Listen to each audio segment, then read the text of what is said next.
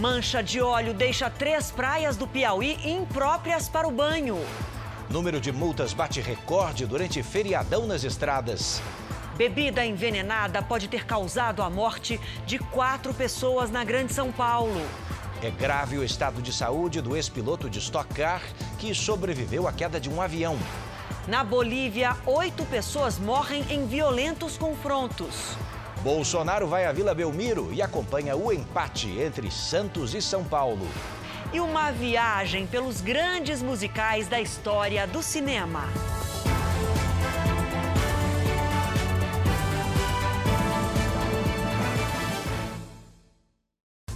Oferecimento Prime.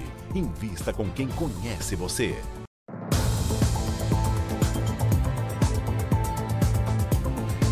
Olá, boa noite para você. Quatro moradores de rua foram encontrados mortos em Barueri, na Grande São Paulo, e outros quatro estão internados. A suspeita é de que essas pessoas tenham ingerido bebida envenenada. A polícia já apreendeu as garrafas que estavam no local e pediu uma perícia técnica. Fotos tiradas por comerciantes nesta manhã mostram os moradores de rua caídos na calçada e o desespero de quem tentava ajudar. Com suspeita de envenenamento, oito vítimas foram socorridas para o hospital. Quatro morreram e os outros quatro, incluindo uma mulher, estão internados. Todos eles viviam nesta região de Barueri, na Grande São Paulo. Esta mulher, que não quer mostrar o rosto, também mora na rua. Ela chegou minutos depois que os amigos começaram a passar mal. Tô com medo, tô mesmo. Ninguém tinha ameaçado? Não. Até agora eu tem cano e tem ninguém isso. Quem trabalha por aqui também conhecia os moradores de rua. Eles não provocavam mal para ninguém, não era perigo para ninguém. As roupas dos moradores de rua ficaram no canteiro onde eles passaram a noite. Segundo relatos de pessoas que ajudaram a socorrer as vítimas, eles contaram que começaram a passar mal depois de beber cachaça. A polícia apreendeu todas as garrafas que estavam aqui e enviou para a perícia. Conseguimos falar com uma das vítimas e ele nos informou que passou a sexta-feira na Cracolândia, em São Paulo, e que à tarde ele parou no semáforo para pedir dinheiro. E que a pessoa que ele pediu disse: Não tenho dinheiro, mas tem uma outra coisa que você gosta. E deu uma garrafa. Ele pegou essa garrafa, guardou na mochila e veio embora para Barueri. A suspeita é que eles tenham ingerido bebida misturada com algum tipo de veneno. Um dos policiais contou à reportagem que uma das garrafas que estava pela metade tinha forte cheiro de formicida, veneno para matar formigas. Os investigadores analisam também as imagens do circuito de segurança de lojas que ficam na rua onde os moradores estavam, para checar uma outra hipótese: de que alguém em Barueri teria entregue bebidas às vítimas. O resultado dos exames deve ficar pronto na próxima semana. No Rio de Janeiro, a polícia vai investigar se a queda de uma menina de apenas dois anos do quarto andar de um prédio foi um acidente ou um crime. A criança está internada em coma. No dia da queda, quem cuidava da menina era o padrasto. Uma janela sem proteção a mais de 10 metros do chão. Foi dali que uma menina de apenas dois anos de idade caiu.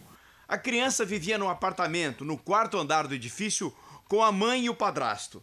A queda aconteceu na manhã da última quinta-feira. O padrasto contou aos policiais militares que foram ao prédio que a criança estava sozinha em um dos quartos ela subiu em uma cama, conseguiu abrir a janela, se desequilibrou e caiu. A árvore em frente ao prédio amorteceu a queda. A mãe da menina disse que no momento do incidente não estava no apartamento, que já passou por perícia. A criança teve várias fraturas e foi operada. Ela segue internada em coma. A mãe e o padrasto ainda irão prestar depoimento na delegacia. A princípio, a polícia trabalha com a hipótese de acidente, mas a relação entre o casal e a filha será investigada. O pai da menina culpa a ex-mulher. Antônio prestou depoimento hoje. Contou que só foi avisado sobre o que havia acontecido 12 horas depois da queda da única filha. Ela está se eximindo de qualquer responsabilidade. Eu quero justiça né? Porque aí, como no mínimo, foi uma negligência. O que os médicos poderiam fazer, eles fizeram. É... E agora é Deus. E olha, por telefone, a mãe da menina disse ao Jornal da Record que segue as orientações do advogado e que por isso não vai se pronunciar. É grave o estado de saúde do ex-piloto de Stock Car que sobreviveu à queda de um avião no sul da Bahia. Outros oito sobreviventes seguem internados em Salvador. Uma das vítimas da queda da aeronave, Maísa Mussi, foi transferida do Hospital do Subúrbio para o Hospital Geral do Estado, onde estão internados os outros oito sobreviventes. Maísa é irmã da jornalista Marcela Elias, que morreu no acidente. O quadro é estável, grave e estável. Como é queimado, vem para o hospital especializado para os recursos todos que precisam para essa área de queimado. Até porque a inalação de fumaça também, quadro grave de queimadura, né?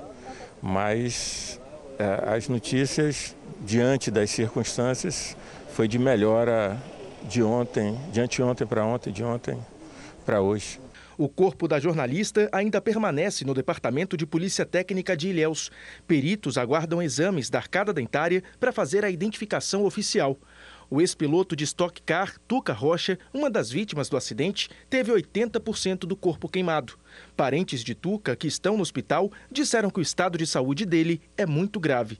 A queda do avião aconteceu na última quinta-feira. Os passageiros seguiam para um casamento no distrito de Barra Grande, no sul da Bahia, quando a aeronave caiu. Um advogado que representa o empresário José João Abdala Filho, proprietário do avião, esteve no hospital para visitar as vítimas e garantiu que o piloto é experiente e que foi surpreendido por uma forte corrente de vento na hora do pouso. Também reforçou que a documentação da aeronave está regular. Os destroços da aeronave foram retirados da pista neste sábado e passarão pela perícia da aeronáutica. Quatro jovens que voltavam de uma festa morreram num grave acidente em São Paulo. O carro bateu contra o muro de uma casa. Outras duas pessoas ficaram feridas. Imagens de câmeras de segurança mostram o carro em alta velocidade. O motorista perde o controle e invade a calçada. O veículo bate no muro e vai parar no meio da pista. Excesso de velocidade e no interior dos veículos foram encontradas garrafas de bebidas alcoólicas. O muro da casa ficou totalmente destruído e algumas escoras de madeira foram colocadas para evitar um possível desabamento. A polícia investiga se os jovens disputavam racha no momento do acidente. A moradora da casa ao lado acordou assustada. Ela diz que a avenida é palco de muitos rachas durante a noite. Já começa de quinta-feira, umas 8 horas da noite já começa o racha. A gente escuta o barulho das freadas, a gente não tem paz aqui. Seis pessoas estavam no carro. Quatro morreram na hora, todas mulheres entre 19 e 22 anos. O irmão de uma das vítimas disse que a estudante tinha ido para um churrasco com as amigas e depois para uma festa. Durante a madrugada, a família foi avisada sobre a batida. Alegre, sorridente, estudiosa, muito bacana. Uma adolescente de 17 anos ainda está internada. O motorista, Luan Rodrigues, de 19 anos, deu entrada no hospital e já foi liberado. A Secretaria de Segurança de São Paulo informou que ele vai prestar depoimento nos próximos dias. A gente dava conselho, a juventude de hoje não quer conselho, não quer nada, né? Só divertimento finais de semana para eles. E a nossa série dessa semana foi justamente sobre o excesso de álcool, né? Agora, uma informação importante para quem tem telefone pré-pago. Ou você atualiza o cadastro ou vai ter a linha bloqueada. Tá chegando a hora, viu? O prazo termina segunda-feira. Em todo o país, são mais de 120 milhões de linhas móveis pré-pagas, cerca de 90 mil em situação irregular. Quem está com cadastro pendente é notificado pela operadora de telefonia através de mensagens de texto como essa. Além de nome completo e CPF, é preciso informar o endereço atualizado com o CEP. A medida faz parte do projeto da Agência Nacional de Telecomunicações, a Anatel, para a criação de um cadastro nacional de usuários de pacotes pré-pagos. Até o momento, mais de 32 mil linhas de seis operadoras de telefonia tiveram os dados atualizados. A medida é obrigatória. Quem não fizer o recadastramento vai ter a linha bloqueada. O objetivo do cadastro é evitar fraudes. Ao contrário das linhas pós-pagas, que exigem documentos e assinatura para a contratação do serviço, as linhas pré-pagas podem ser adquiridas com maior facilidade no comércio. Para habilitar o chip, basta entrar em contato com a operadora pelo telefone. Por isso, elas são mais visadas por criminosos. Nas pré-pagos a gente tem menos controle. Então, alguém que está tentando se ocultar e usar um número de telefone sem que as outras pessoas saibam de quem é que está por trás dessa linha, vai na direção do pré-pago. O portal público para consulta de linhas pré-pagas deve estar disponível na internet a partir do dia 6 de janeiro. Na plataforma, o consumidor vai poder verificar se há alguma linha cadastrada em seu nome de forma indevida. E olha aqui, a reforma da Previdência já está valendo, mas muitos brasileiros ainda têm dúvidas. Idade mínima, tempo de contribuição, valor do benefício. É, para quem já trabalha e contribui para a Previdência, existem algumas regras de transição que deverão ser seguidas e cada um escolhe aquela mais adequada. Maria do Socorro está com 59 anos e tem apenas 14 de contribuição ao INSS.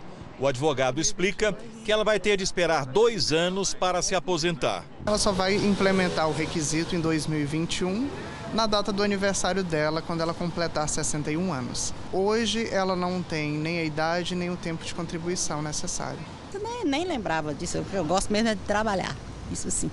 A nova Previdência criou uma situação intermediária, misturando regras atuais e antigas para quem já está no mercado de trabalho, longe ou perto da aposentadoria. São as chamadas regras de transição. As principais são a soma da idade com o tempo de contribuição deve atingir 96 anos para os homens e 86 para as mulheres. As mulheres deverão ter contribuído por pelo menos 30 anos e os homens por pelo menos 35. A outra regra é parecida, mas exige idade mínima de 65 anos para os homens e 62 para as mulheres, com pelo menos 15 anos de contribuição. Quem está hoje perto de se aposentar, dois anos, por exemplo, pode optar por outra fórmula em que paga uma espécie de pedágio, trabalha mais um ano, além dos dois, e se aposenta com 100% do benefício.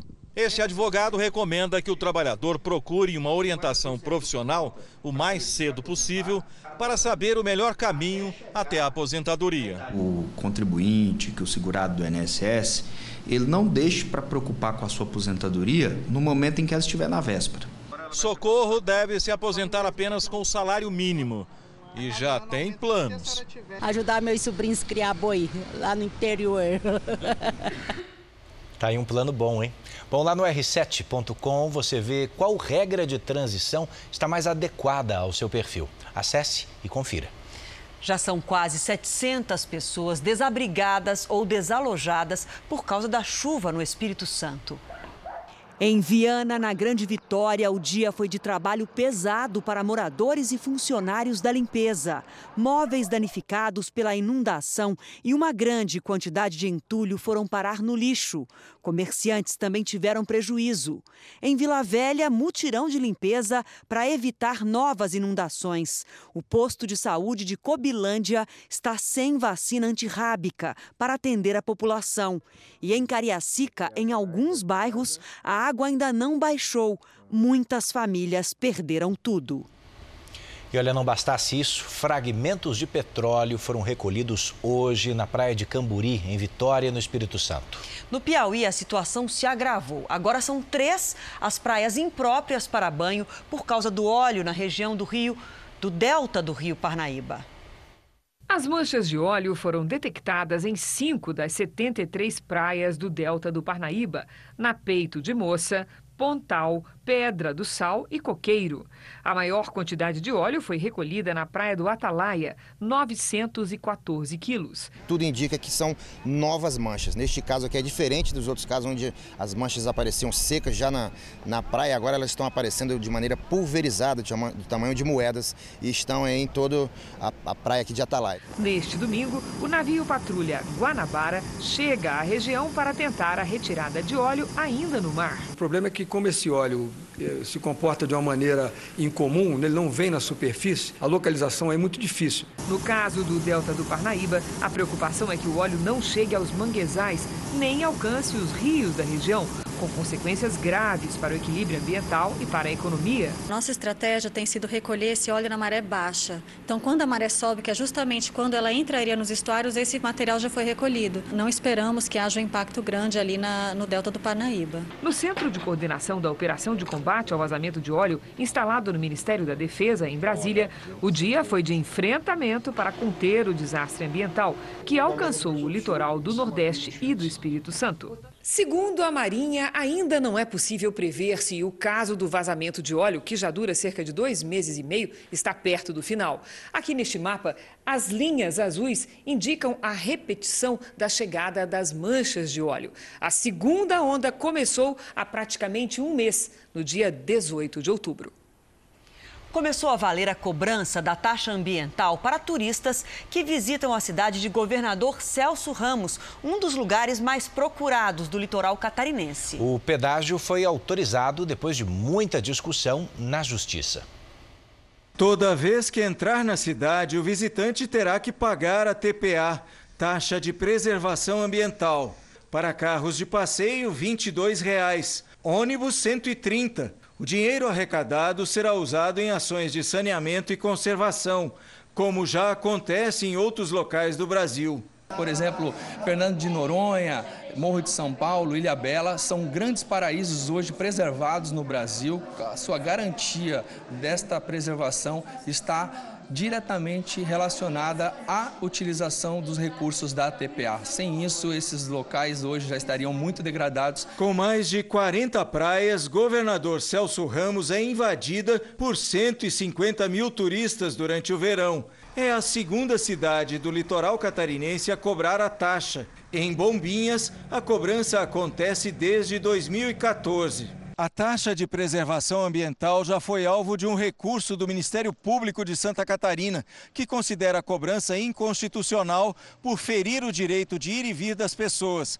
As discussões se arrastaram por mais de cinco anos, até que no início de novembro, a segunda turma do Supremo Tribunal Federal decidiu por unanimidade que o pedágio pode ser cobrado.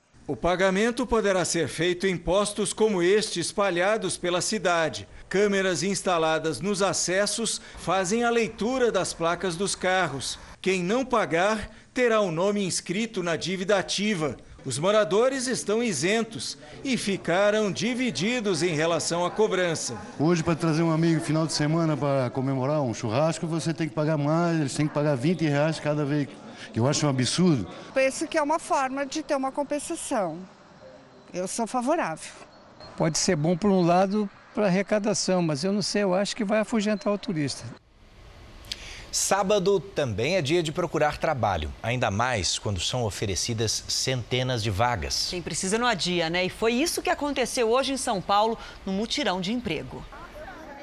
Os anúncios no mural dão esperança para quem já cansou de receber não como resposta carteira profissional, currículo, esperança, né? E fé, né? Que é importante, né? Um mutirão de empregos ofereceu mais de 600 vagas na região central de São Paulo, com salários de até dois mil reais e sem necessidade de curso superior. Os interessados precisavam levar apenas os documentos pessoais. Qualquer coisa que você faça, né, para minimizar o sofrimento, a dor ou o desemprego, já tá, você está no lucro, né? Você está ganhando. Eu acho que é, é importante mesmo. Claudemiro chegou cedo e garantiu uma senha. Aos 60 anos, ele busca um recomeço. Trabalhou como impressor em gráficas a vida toda, só que a profissão dele deixou de existir. Eu estou fazendo um curso de qualificação e hoje estou praticando e tentando entrar no mercado de trabalho como nova profissão, buscando um novo tipo de serviço, buscando nova nova possibilidade de emprego. A taxa de desemprego no Brasil caiu de 12 para 11,8% no último levantamento realizado pelo IBGE. Ainda assim, 12 milhões e meio de brasileiros estão sem trabalho com carteira assinada atualmente no país. Esther está há mais de um ano parada e resolveu deixar Belém, no Pará, para tentar a sorte na capital paulista. Escolheu as vagas que mais se encaixam com a experiência que tem e espera uma boa notícia antes das festas de fim de ano. Eu acredito assim que todo mundo tem uma chance, né? E minha, minha vez vai chegar. Oito pessoas morreram, mais de 100 ficaram feridas na Bolívia durante confrontos violentos entre policiais e apoiadores do ex-presidente Evo Morales. Na região periférica da cidade de Cochabamba, as ruas viraram um cenário de guerra. Eles ainda não saíram do local. São milhares de manifestantes que ocupam essa estrada aqui do distrito. E eles pedem consecutivamente justiça. Justiça pelos mortos que entraram em confronto com a polícia. Milhares de produtores de coca se reuniram em Sacaba na noite de ontem para protestar contra o governo interino da presidente Giannini Anhes. Eles pediam o retorno de Evo Morales ao poder. Houve confrontos entre os policiais e manifestantes quando um grupo de agricultores tentou chegar ao centro da cidade. As forças de segurança dispararam tiros com armas de fogo e gás lacrimogênio para dispersar a multidão. A ação violenta da polícia foi condenada pelas organizações internacionais. Hoje, a alta comissária da ONU, Michelle Bachelet, alertou para uma situação fora de controle no país. Fontes policiais disseram que alguns manifestantes levaram armas e bombas para os protestos. Na capital, La Paz, também foram registrados atos de vandalismo e violência. Do México, onde está asilado, o ex-presidente Evo Morales condenou a ação e pediu que as autoridades parem o massacre. Ele renunciou sob pressão da polícia e das Forças Armadas da Bolívia no domingo passado, depois que um relatório da Organização dos Estados Americanos apontou fraude eleitoral. Em um discurso, a presidente Giannini Anhes lamentou as mortes e se comprometeu a pacificar a Bolívia e convocar eleições o mais rápido possível. Que não somos da cultura da violência. E a gente segue com outros destaques internacionais. Cerca de 5 mil pessoas foram às ruas da Venezuela pedir a renúncia do presidente Nicolás Maduro. A manifestação foi convocada pelo líder da oposição, Juan Guaidó, reconhecido como presidente interino por 50 países, entre eles o Brasil. É o primeiro grande protesto organizado por Guaidó desde maio. Apoiadores de Maduro também tomaram as ruas contra o que chamaram de golpe e expressaram solidariedade a Evo Morales, o ex-presidente da Bolívia, que, como você viu, está asilado no México. Protestos também na Catalunha. Centenas de pessoas foram às ruas, como você vai ver agora. Os manifestantes invadiram uma das principais estações de trem, isso em Barcelona, onde houve tumulto com a chegada da polícia. Ninguém foi preso. Barcelona passa por uma onda de protestos desde que a Suprema Corte da Espanha condenou nove líderes separatistas a 13 anos de prisão. E na França, milhares de pessoas foram às ruas no aniversário de um ano dos primeiros protestos dos chamados coletes amarelos e comemoraram a data com mais protestos. Em diversas cidades, houve confrontos entre policiais e manifestantes que são contra projetos de reformas econômicas e sociais do governo. Só na capital, Paris, mais de 140 pessoas foram presas. Os atos começaram há um ano, quando mais de 280 mil pessoas resolveram protestar pelo alto custo de vida e o aumento do preço dos combustíveis e adotaram os coletes amarelos, usados por motoristas franceses como equipamentos de segurança. Nós vamos agora até os Estados Unidos, onde um homem abriu fogo contra torcedores e jogadores. Isso numa partida de futebol americano no estado de Nova Jersey. Três pessoas ficaram feridas. Este vídeo mostra o momento do ataque. Houve muita correria. Pelo menos seis tiros foram disparados na sequência. A partida reunia duas equipes de escolas do ensino médio nenhum dos jogadores foi atingido. A polícia prendeu cinco homens e investiga a motivação do ataque. Agora vamos falar de uma ideia boa. O jogo de xadrez virou uma importante ferramenta de aprendizagem nas escolas públicas do Rio. Os bons resultados já aparecem dentro e fora das salas de aula, segundo os próprios alunos. Entre os alunos é um consenso. Aprender xadrez melhorou muito o desempenho nas disciplinas. Principalmente em raciocinar mais rápido a matemática. O Lucas, de 14 anos, já praticava judô. O xadrez veio para somar. Eu comecei a focar mais, a é, estudar minha mente. Esses 4 mil alunos são os heróis dos tabuleiros. Eles se reúnem uma vez por ano no Rio para jogar uma partida de xadrez.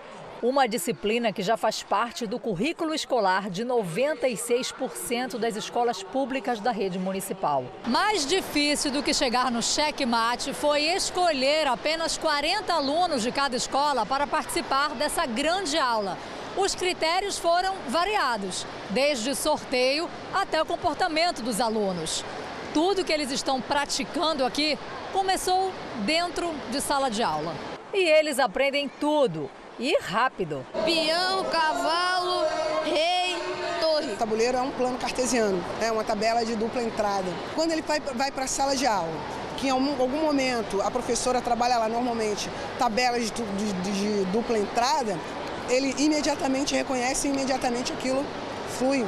O Arthur Além de ter feito mais amizades depois que começou a praticar o xadrez, aprendeu também uma lição muito importante no jogo da vida. Quando você perde, como é que você fica? Ah, fico normal porque é uma coisa da vida. Acho que ajuda muito a gente a pensar e você respeitar o colega, saber jogar. Olha, já faz um tempinho, né, que o celular vem tomando o lugar das máquinas fotográficas. É, mas mesmo com toda a tecnologia, a fotografia analógica resiste ao tempo.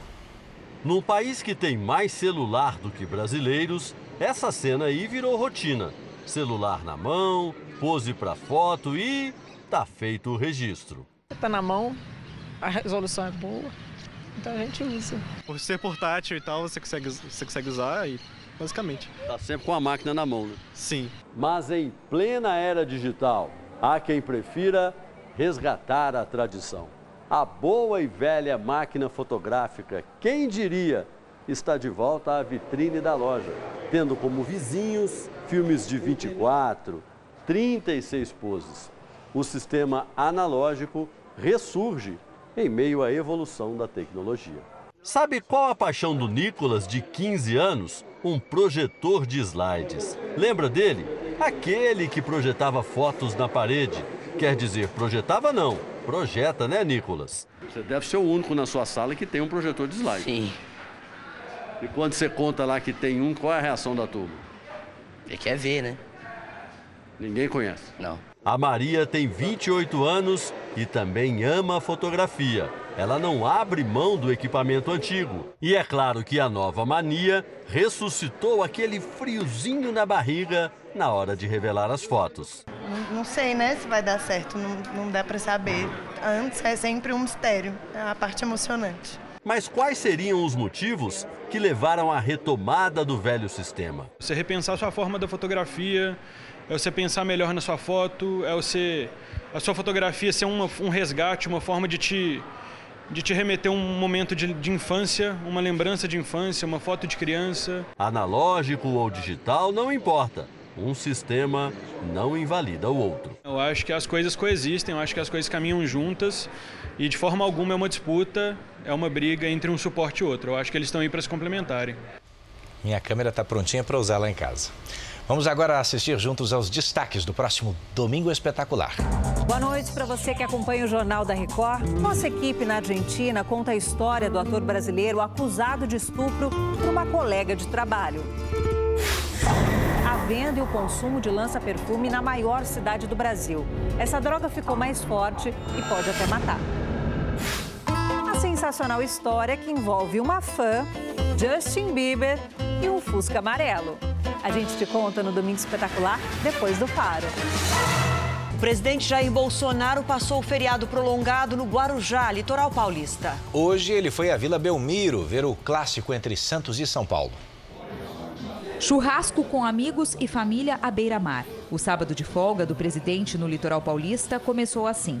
Cleiton Leite, que é presidente do PSL em Guarujá, almoçou no Forte dos Andradas, base militar onde Jair Bolsonaro passa o feriado. O aliado político do presidente também vai deixar o partido. Mas a ideia realmente é de criar um novo partido, né, que seria o Aliança pelo Brasil. E nós estaremos, a, eu estarei em Brasília dia 21 participando da convenção para a criação desse novo partido. Por volta de três da tarde, Bolsonaro saiu do forte de carro e cercado por seguranças. Foi saudado por apoiadores no trajeto.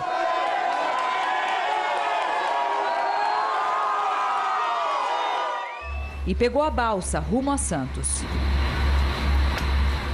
Como já havia prometido, o presidente veio até a Vila Belmiro acompanhar o jogo entre Santos e São Paulo pelo Campeonato Brasileiro. Palmeirense assumido, ele vestiu a lendária camisa 10 do Santos, que está logo atrás do Alviverde na tabela do Brasileirão. Os torcedores aplaudiram. Bolsonaro assistiu ao jogo no camarote da presidência do Santos. Acenou para a arquibancada e comemorou o gol do Peixe. Cerca de 10 minutos antes do fim da partida, o presidente deixou o estádio. Agora há pouco, o presidente retornou ao Forte dos Andradas, no Guarujá. Na abertura da rodada de número 33 do Campeonato Brasileiro, Santos e São Paulo empataram. Na Vila Belmiro, mais de 14 mil torcedores acompanharam o clássico paulista pelo Campeonato Brasileiro. E o Santos abriu o placar logo nos primeiros minutos contra o São Paulo. Evandro foi derrubado por Arboleda na área. Pênalti convertido por Carlos Sanches. O uruguaio quase marcou o segundo do Santos e seria um golaço. Na saída errada do goleiro Thiago Volpe, Sanches tentou por cobertura. A bola passou raspando a trave. Mas no segundo tempo, o São Paulo chegou ao empate com Daniel Alves.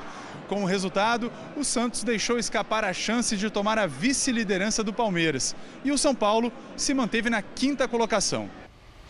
E no outro jogo de hoje do Brasileirão, Fluminense e Atlético Mineiro também empataram no Maracanã. Muitos erros da defesa do Atlético Mineiro. O zagueiro Hever não cortou o lançamento. A bola sobrou para Gonzalez, que tentou finalizar. O lateral Patrick dividiu e chutou contra o próprio gol. 1 a 0 Fluminense. O Atlético empatou no fim do jogo com o argentino de Santo, que dominou e bateu para deixar tudo igual. Com o resultado, o Fluminense agora é o primeiro time fora da zona do rebaixamento. No futebol feminino, o Corinthians venceu o São Paulo e foi campeão paulista. Agora, repara na campanha vitoriosa, viu? 20 jogos, 20 vitórias.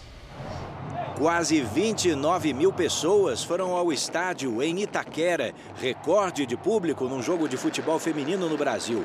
E viram no primeiro tempo Vitória Albuquerque, depois de desvio de cabeça de Giovanna Crivellari, marcar o gol do Corinthians por cobertura. No começo do segundo tempo, depois de um contra-ataque, Milene errou o drible, mas Juliette aproveitou e aumentou para o Corinthians. 2 a 0. Mais um ataque do Timão que Milene recebeu dentro da área e chutou para garantir a vitória por 3 a 0 contra o São Paulo e o título paulista da temporada. Depois, foi só comemorar a conquista de maneira invicta. Agora, uma informação preocupante que vale como um alerta, viu? Um levantamento parcial da Polícia Rodoviária Federal mostra que 21 pessoas morreram nas estradas durante esse feriadão prolongado. A polícia já aplicou mais de 3 mil multas só por ultrapassagem proibida. Foram vários os flagrantes registrados em poucos minutos pela nossa reportagem neste trecho da BR-381 em Sabará, região metropolitana de Belo Horizonte. Nesta pista simples, os motoristas se arriscam em alta velocidade e fazem ultrapassagens perigosas. Só desse trajeto que a gente fez aí, a gente encontrou aí uns 4 a 5 acidentes. Ultrapassar na faixa contínua é considerada infração gravíssima, com multa de R$ 1.467 e 7 pontos na carteira. Se for cometida pela segunda vez em menos de um ano, o valor da multa dobra. Isso não parece preocupar os motoristas. Neste feriado, essa infração já é uma das campeãs no ranking da Polícia Rodoviária Federal. É uma ultrapassagem inadequada no local inapropriado e mata a pessoa inocente. Ontem e hoje já foram registradas mais de 3 mil ultrapassagens perigosas em rodovias federais. Até agora, já são 428 acidentes e 21 mortes. Mais de 600 motoristas foram pegos no exame do bafômetro. Amanhã, com certeza, muita gente voltando para casa, com sono, cansado, ressaqueado, alcoolizado. E essas manobras costumeiramente aparecem nesses condutores. Também não fazer. Esse casal percorreu mais de 850 quilômetros entre Santos, no litoral paulista, e João Monlevade, em Minas Gerais. O caminho exige a atenção redobrada para quem enfrenta tudo de moto. As pessoas não respeitam, né? Deviam respeitar mais, né? Pensar na vida dela e dos outros, né? Fabricar mel é apenas a função mais conhecida das abelhas, mas elas são muito mais importantes do que a gente pode imaginar. Pois é. Sem o trabalho das abelhas, muitos alimentos que nós conhecemos simplesmente deixariam de existir. A doçura do que produzem nem sempre coincide com a fama das donas da fábrica, que trabalham de maneira incansável. Nas ruas, não é raro encontrar quem adora o mel mas que não esconde o pavor das abelhas. Mas aí tem abelha? Tem mais de 5 mil. Você é. chega lá perto? Não, tá bom aqui. Tá bom aqui, é melhor. Mas a ideia, colmeias espalhadas por alguns bairros de São Paulo, é justamente outra: acabar com mitos e dar um espaço para quem, apesar do tamanho, ganhou o título de indispensável para o planeta. A gente nem imagina, mas o Brasil tem pelo menos 300 espécies de abelhas nativas e sem ferrão, que podem conviver harmonicamente em áreas urbanas, quintais, jardins e até assim, na rua. Olha, é, em geral, essa abelha do bumbum listrado que a gente conhece, que está no nosso conhecimento, essa é a abelha que pica. E que essa não é a abelha brasileira. Defender e divulgar a importância das abelhas para o ecossistema tem sido prioridade na vida do apicultor Eugênio e da esposa Márcia. Além de trabalhar na produção e venda, o casal ajuda a conscientizar a população. Só no ano passado, instalaram mais de 50 caixinhas como esta, com espécies brasileiras. As pessoas, quando começam a entender, ato contínuo é começarem a gostar de flores e de plantas. Todo mundo que cria abelha se apaixona pelo meio ambiente, mas principalmente por flores. Flores, frutos, requinte na gastronomia. Thomas, que produz sorvetes gourmet, já incluiu o mel das abelhas brasileiras em várias receitas. Eu, então eu tenho gengibre com mel, eu tenho um que é de cachaça, mel e limão, e aí eu tenho um que é de crocante de macadâmia, que o mel vai no crocante sorvetes com mel no cardápio e as chefes de cozinha bem na porta do estabelecimento, trabalhando a todo vapor. Thomas já está ansioso para ver o enxame crescer e se espalhar pelo bairro. A gente vive numa cidade como São Paulo, como você falou, que é muito é, bruta, né? Então, assim, se a gente conseguir trazer uma conexão com a natureza e, e ajudar um pouco ali é, a esse desenvolvimento, a gente está super a favor e pode sempre contar com a gente. O biólogo Tiago Francói é doutor em abelhas. Ele me conta que em todo o planeta são quase 20 mil espécies. Inclusive, a maioria delas, é, que é uma curiosidade que as pessoas em geral não sabem, são solitárias. Elas nem em colmeias vivem, né? Uma abelha faz tudo Estudos feitos no Brasil e no mundo mostram que as populações de abelhas no planeta vêm diminuindo. E um dos principais motivos é o uso de agrotóxico, já proibido em alguns países da Europa. Eles são altamente prejudiciais para as abelhas. Apesar da convivência antiga, conhecemos pouco sobre esse inseto, eleito em concursos internacionais o ser vivo mais importante para o planeta. O principal motivo é a capacidade de polinização. Ela pousa numa flor, ela vai se impregnar com, uhum. com pólen, porque ela tem pelos né, no corpo, e ela, a hora que ela pousar na outra flor, ela vai estar polinizando. 75% das plantas com flores no mundo todo são polinizadas por abelhas. Sentinela protege a entrada da fábrica, que segue em ritmo acelerado. Uma cidade onde as funções são bem definidas. E estocar sem parar é lei. É pólen, ó, tá vendo? Tá, olha. E depois aqui é o mel, ó. Esse aqui é o mel. Nesta fazenda que produz alimentos orgânicos no interior de São Paulo, os produtores resolveram recorrer ao apoio das operárias.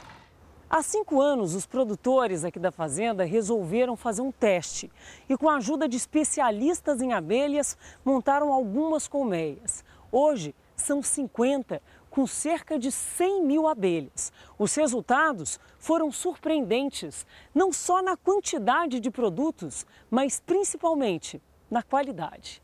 Não demoraram a comprovar a eficiência, demonstrar resultados. Na floração, você já tem o resultado uh, da cultura aumentando em pelo menos 30% a questão de qualidade dos frutos e quantidade. Poucas pessoas sabem da importância dos agentes polinizadores para a produção de alimentos que o ser humano consome. Nada mal para quem trabalha tanto e nem sempre leva o crédito, a fama justa de ser indispensável para a fertilidade das plantações, a beleza e o perfume do nosso planeta. A Jordânia retomou o controle de territórios que estavam com Israel há 70 anos. Agricultores israelenses estão preocupados. O rei Abdullah II anunciou que a Jordânia retomou a soberania sobre a região de Naharaim e de Sofar. E nesta semana visitou a área acompanhado por militares. Os israelenses estavam no território desde a criação do Estado judeu há mais de 70 anos. A ocupação foi oficializada em 1994 por um acordo de paz que estabelecia o controle da Jordânia e dava a Israel permissão para cultivar as terras da região. O pacto tinha validade de 25 anos, mas a Jordânia não quis renovar o compromisso. As autoridades garantiram que nos próximos meses os agricultores poderão fazer a colheita. Mesmo assim, alguns israelenses lamentam. It's their right to not to continue the agreement. But it's a little bit sad.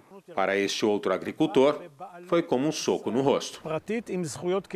A Jordânia é um dos dois países árabes com acordo de paz com Israel. O outro é o Egito. Naharaim é um lugar que tem um histórico de violência sem precedentes. Em 1997, três anos depois do acordo de paz, um soldado jordaniano abriu fogo contra turistas israelenses que visitavam aquele local ali atrás, conhecido como Ilha da Paz. Sete meninas entre 10 e 15 anos morreram no ataque. Três dias depois, o rei Hussein da Jordânia veio a Israel pedir perdão. Em março de 2017, após cumprir 20 anos de prisão, o autor do ataque foi solto. A libertação foi criticada pela imprensa israelense. Policiais no estado americano da Virgínia resgataram uma mulher que ficou presa em um carro em chamas. Veja a imagem. A câmara da polícia registrou o momento em que um dos oficiais se aproxima e arrasta a motorista para fora do veículo. Ela já estava inconsciente quando foi resgatada. Segundo as autoridades, a vítima está hospitalizada em estado grave. De volta ao Brasil, desde um dos maiores massacres de presos em toda a história, agora em julho, os principais complexos penitenciários do Pará operam sob intervenção da Força Nacional. As famílias de alguns detentos acusam os agentes de maus tratos. O comando da Força Nacional diz que, em muitos casos, os presos estariam provocando os próprios ferimentos. Esta mãe se assustou ao visitar o filho preso no complexo penitenciário de Santa Isabel. Estava machucado, tudo cheio de hematomas pelo braço dele, pelo peito dele, o tempo todo apanhando. Depoimentos como esses foram analisados por quatro peritos independentes do Rio de Janeiro, contratados pelo Mecanismo Nacional de Prevenção e Combate à Tortura, ligado ao governo federal. Segundo o relatório, detentos foram vítimas de agressões e maus tratos cometidos pelos agentes federais. Encontramos uma série de situações de maus tratos que vão desde falta de saneamento e sanitário básico para os presos e todos muito feridos sem nenhum tipo de atendimento médico, alguns inclusive com risco de perda de membros em razão da ausência de qualquer tipo de atendimento de saúde. O relatório obtido com exclusividade mostra o exemplo de uma possível irregularidade. Segundo o controle do complexo prisional, no dia 19 de setembro, 49 internos receberam atendimento odontológico, médico e psicológico. Mas o laudo pericial afirmou que não houve atendimento médico aos presos. O Jornal da Record entrou no presídio e encontrou presos uniformizados, tendo aulas e cuidando das hortas que abastecem o complexo. Aqui no Complexo Penitenciário de Santa Isabel existem mais de 6 mil presos. É quase 30% de toda a população carcerária do Pará.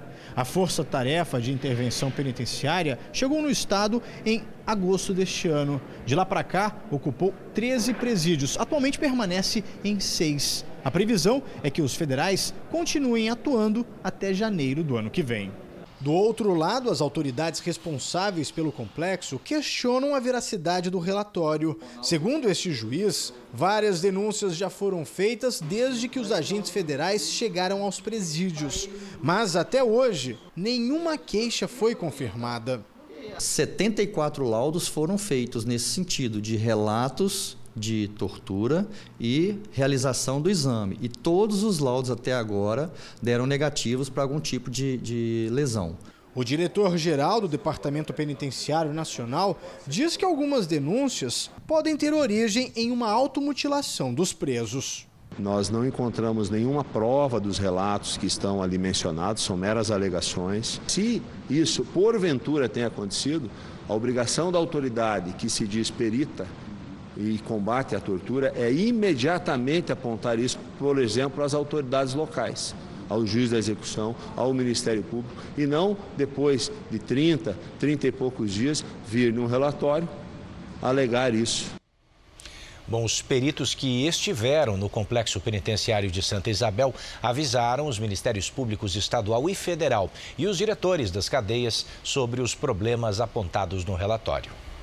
Pesquisadores da Universidade Federal Fluminense criaram um novo pó usado pela polícia na revelação de impressões digitais. Esse material nacional, que é melhor e mais barato do que o importado, já está em uso em quatro estados. O pó, desenvolvido aqui na Universidade Federal Fluminense, se tornou uma alternativa ao material que atualmente é importado dos Estados Unidos, no valor de R$ 1.300 o quilo. Este é 70% mais barato. Precisa ter um material que consiga aderir nessa pequena quantidade, o mais forte possível, e que dê uma coloração muito intensa, para que fique bastante nítido. Aí depois a gente vem com um pincel e retira o excesso, e aí vai ter uma imagem bastante nítida, visível, da impressão digital que antes a gente não conseguia enxergar. Rômulo, aluno do doutorado, é perito criminal e diz que além de mais barato, o composto 100% brasileiro é de melhor qualidade. A gente acredita que seja, ele seja melhor para impressões digitais mais velhas e também ele dá uma nitidez melhor do que o que é importado. A matéria-prima utilizada é esta daqui, um resíduo da indústria siderúrgica. Mas os pesquisadores precisavam de um material muito mais escuro e mais aderente. Depois de muitos testes no laboratório, eles chegaram até este resultado. Agora a gente vai fazer um teste aqui na geladeira. Olha só, fiz a impressão digital e o Rômulo vai jogar o pó feito no laboratório. Olha como ficou visível essa impressão digital. Este produto já está sendo utilizado pelas polícias de quatro estados brasileiros. O pó está sendo patenteado, por isso os ingredientes são mantidos sob sigilo. Isso iria aumentar o índice de resolução de crimes. Né? Às vezes, em algumas situações, as informações que a gente tem, que os peritos eles dão uma segurada no uso do, do desse pó revelador, justamente porque é caro, justamente porque eles não, sei, não sabem quando vão conseguir comprar. A família do torcedor morto em Goiânia há duas semanas depois de um jogo do Campeonato Brasileiro ainda espera pela prisão do policial que disparou os tiros. O agente estava de folga e foi ao estádio armado. A mãe da vítima falou pela primeira vez sobre o caso em uma entrevista exclusiva. O filho de Maria Cornélia foi morto no dia 1 de novembro, na saída do jogo entre o time dele, o Goiás, e o Flamengo, no estádio Serra Dourada. Eu entreguei meu filho vivo para o Serra Dourada e ele me devolveu ele no caixão. Helênio Rodrigues Cardoso Filho tinha 30 anos. Ele voltava para casa a pé quando se envolveu numa confusão no estacionamento do estádio. Testemunhas disseram que torcedores do Goiás fizeram um cerco contra flamenguistas.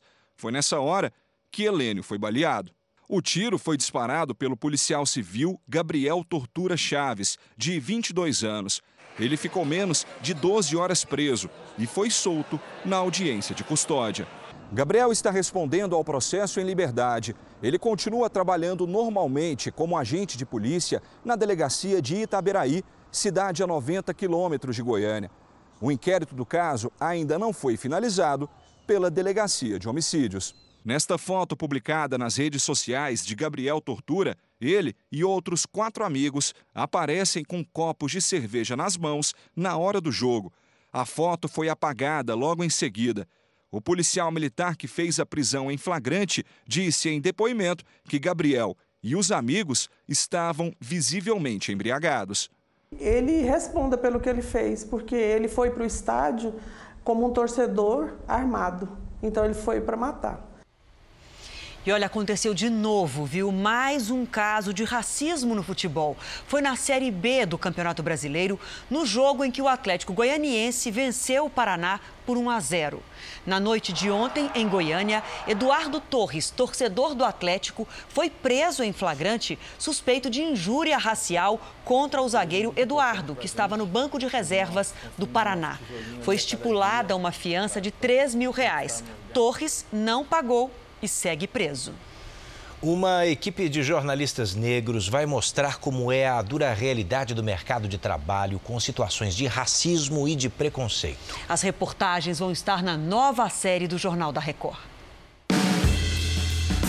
No mês da luta contra a desigualdade racial, nossos repórteres lembram as dificuldades que superaram em suas carreiras e mostram o desafio da realidade. E esse número deve aumentar. Mais de 8 milhões dos desempregados no país são negros.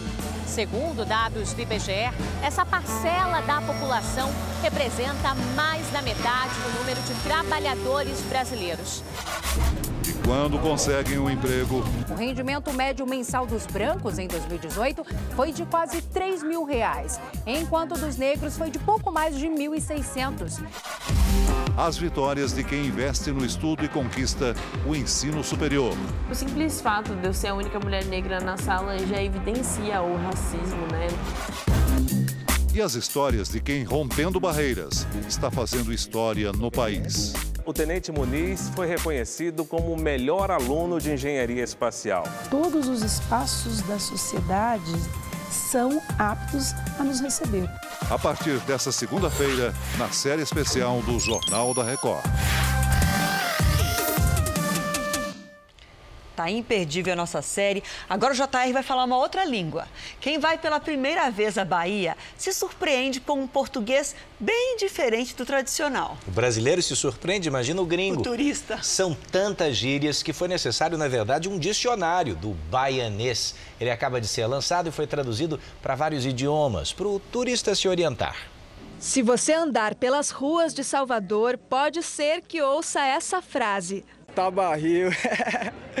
que é quando a gente usa quando tá alguma coisa complicada, né? Ou então. Além do véi, tem o que onda é essa? Rapaz, cuidado para não, pra não me colocar numa laranjada. É que assim como gosta de dendê, baiano também ama uma gíria. As expressões cheias de humor já criaram quase um dialeto regional que até confunde quem chega pela primeira vez. Se aproxegue, pai, vem experimentar. é como se o baiano tivesse um idioma próprio. E para alguém de fora fora do estado entender, só vindo muitas vezes para cá ou então com a ajuda de um dicionário. Foi por isso que Luciano escreveu o Dicionário do Baianês, relançado agora em seis idiomas, para turista nenhum ficar perdido. O turista, ele realmente ele se empolga com essa coisa. Ele quer, ele é curioso, ele quer saber mais sobre, sobre o que o baiano está falando, ele quer entender essa coisa do, do, do baiano. Com a tradução agora, o inglês, francês, espanhol, japonês e chinês, eu acho que a gente contempla os quatro cantos do mundo. Todo mundo chegar aqui vai conseguir se achar. Com certeza. A riqueza da linguagem popular baiana virou até estudo da Universidade Federal da Bahia, que organizou um atlas dos dialetos brasileiros. Povo baiano é muito criativo, né? Então nós temos, por exemplo, certas expressões que só acontecem aqui. Então aqui a gente escuta muito: eu não vou comer reggae de ninguém. O que é isso? É você não levar desaforo de alguém para casa. A gente também o comer água é uma coisa que existe somente aqui em Salvador, somente aqui na Bahia. A visita desse paraense à Bahia é guiada pelo amigo baiano, que não perde a chance de usar o baianês. Será que Danilo já aprendeu alguma coisa? Parceira. Compreendo. Baba. Também não. Cero. Cero? Ou ser amigo bem próximo. A cara dele é sensacional. Sei, não faz o menor sentido. Tem que estudar mais um pouquinho. Bora estudar o livrinho. E estender a roupa do lado de fora da casa, hein? Quem nunca? Ou então da sacada do prédio? Bom, em muitos condomínios no Brasil isso é proibido.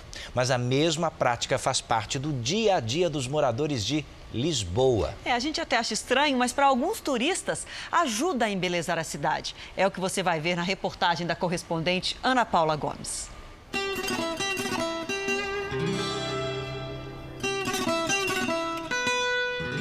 Elas compõem a paisagem do centro histórico de Lisboa. As roupas no estendal, como é chamado o varal por aqui, são admiradas por turistas do mundo todo. Essa jovem que veio do Vietnã ficou encantada com as peças. A turista francesa disse que gosta dos trabalhos porque é algo autêntico e aproveitou para tirar muitas fotos. Falou ainda que gosta das cores e da atmosfera gerada pelas roupas penduradas.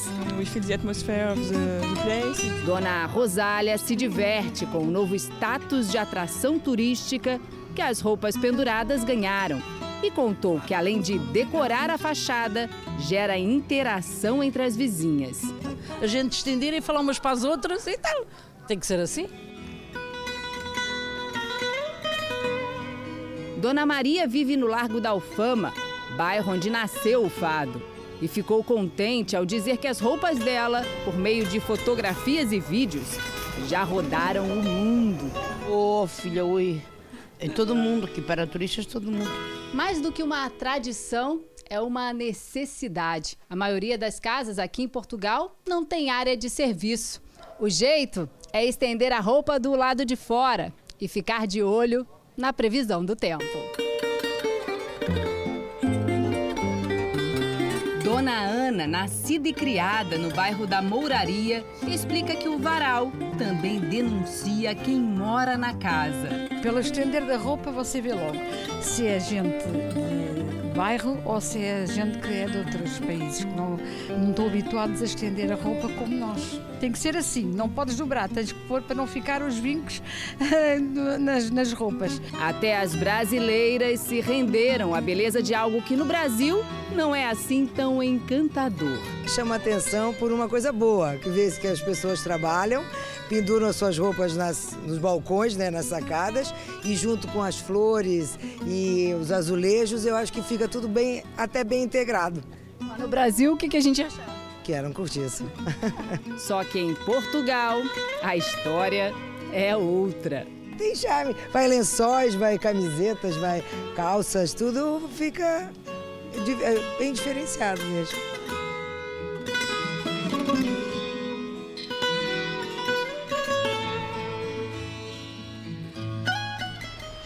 E olha, o Brasil ganhou uma exposição que foi montada na França e ainda inédita no restante do mundo. O Museu da Imagem do Som em São Paulo apresenta uma mostra sobre o mundo dos filmes musicais.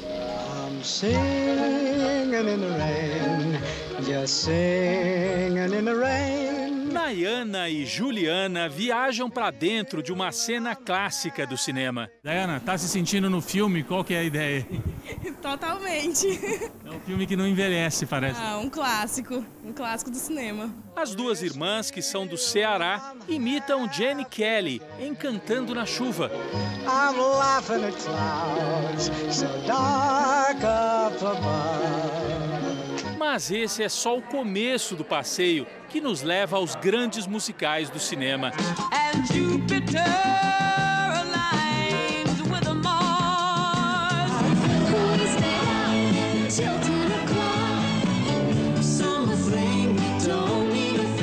Nesta sala, os visitantes conhecem a trajetória de quase 100 anos.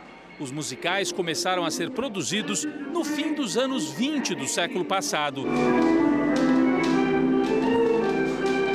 Mas foi nas décadas de 30 e 40 que vieram os grandes sucessos, incluindo Fred Astaire. Avançando um pouco mais no tempo, a gente chega até essa parte da exposição, onde é possível fazer uma interação com os filmes. Olha só, aqui a gente tem Marlon Brando em Eles e Elas. Também Clint Eastwood cantando em Os Aventureiros do Ouro. E a brasileira Cláudia Ohana na Ópera do Malandro. É uma viagem pela história do cinema, não só com os filmes produzidos nos Estados Unidos, mas também grandes musicais feitos aqui no Brasil. A exposição sobre os grandes musicais foi montada originalmente na França. No Brasil, ganhou nova forma, com um andar inteiro dedicado ao cinema nacional. Uma das atrações é o turbante que Carmen Miranda usou em Uma Noite no Rio, de 1941. A mostra chega até as cinebiografias mais recentes. Que vem um branco penteadinho roubar a vez para os Estados Unidos. Há uma ala só para os musicais infantis, dos clássicos as aventuras de Xuxa, que marcaram a infância de tanta gente. Lembrando, mandei até para minha irmã aqui para a gente relembrar, né? O curador da exposição diz que a ideia de que os musicais são um fenômeno datado, do século passado, não se sustenta. Os musicais estão totalmente em voga. Eu acho que eles estão, os musicais estão super vivos nesse momento. E o melhor exemplo disso é La La Land, lançado em 2016 e que levou cinco estatuetas do Oscar.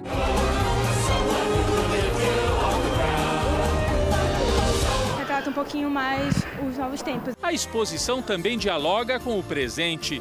Mostra as roupas usadas em Rocketman, a biografia musical de Elton John. Esse figurino está na disputa pelo Oscar do próximo ano. A história do cinema musical está aqui no Miss. Bom, terminar com música, o Jornal da Record fica por aqui. Você pode assistir a edição de hoje na íntegra no Play Plus e o Jornal da Record também tem versão em podcast. É só acessar o Play Plus e as nossas plataformas digitais. Sabe quem é que está chegando? Marcos Mion com A Fazenda. Eu te encontro amanhã no Domingo Espetacular. Boa noite para você. Obrigada pela sua companhia. Até segunda. Até.